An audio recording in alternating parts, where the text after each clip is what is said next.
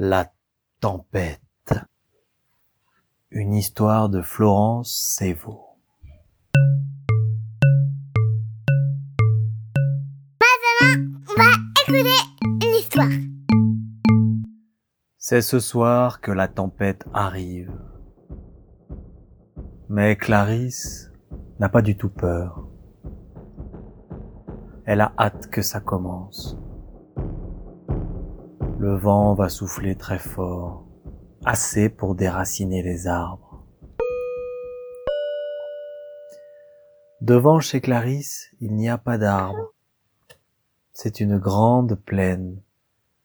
Clarisse se demande si le vent va déraciner la maison.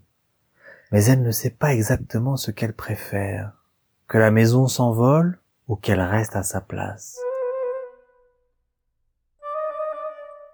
Papa et maman viennent embrasser Clarisse. Ils lui disent ⁇ N'aie pas peur ⁇ Je n'ai pas peur, répond Clarisse.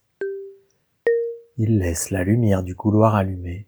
Clarisse garde les yeux grands ouverts. Le vent commence. Il murmure. Il siffle. Il veut entrer.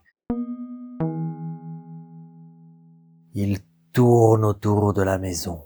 Il souffle sur les tuiles qui s'envolent. Il a éteint les lumières. Dans la chambre de Clarisse, les vitres teintent, les rideaux se soulèvent doucement. C'est nous, disent maman et papa, en arrivant avec leurs anoraks, des oreillers pleins les bras. Tu nous fais une place? Attention à ma poupée, dit Clarisse. Elle dort. Pendant quelques instants, le vent se calme.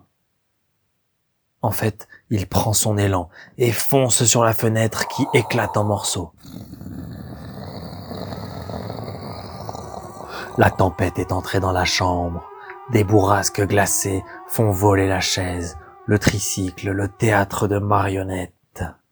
Papa, maman et Clarisse barricadent le lit avec des oreillers, et avec les draps et les couvertures, ils construisent une tente.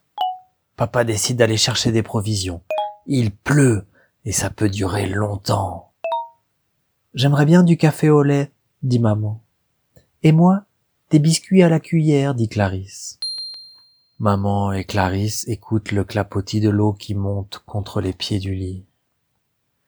Quand papa revient, il a une montagne de choses dans les bras et une lampe de poche entre les dents. Il a pensé à tout.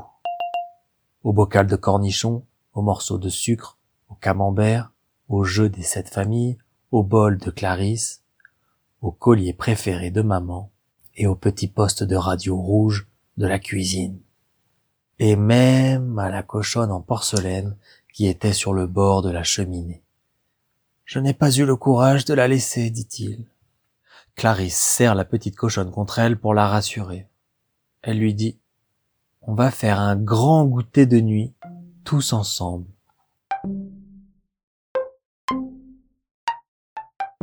Maman a allumé la radio qui joue une petite musique douce. Clarisse fait fondre un petit morceau de biscuit à la cuillère dans son bol. Il a exactement le goût qu'elle voulait.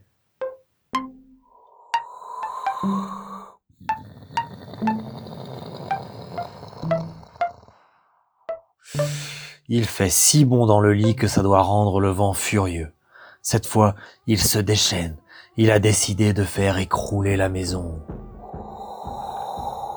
Dans un craquement gigantesque, le toit est arraché, des torrents de pluie s'abattent, plus rien ne résiste, les murs se lézardent et s'enfoncent.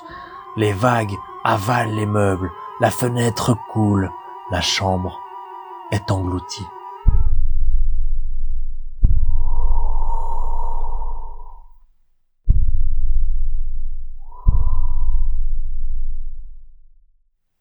Maintenant, la pluie a cessé et le vent s'est tu.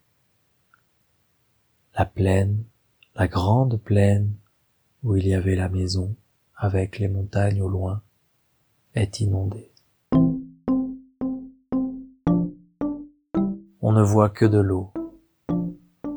Et le lit de Clarisse est un bateau-tente qui flotte au milieu. Sur l'eau calme, tout le monde s'endort. Il y a des choses qui flottent ça et là. Le matin, il n'y a plus un nuage dans le ciel. Papa a rattrapé les restes de la maison et les a attachés avec une corde. Ils flottent derrière le bateau-tente. Clarisse a décidé d'apprendre à nager à la petite cochonne. Ensuite, elle pêchera peut-être des huîtres. Papa vérifie que les nœuds tiennent. Il demande Et qu'est-ce qu'on fait maintenant? Maman répond On voyage.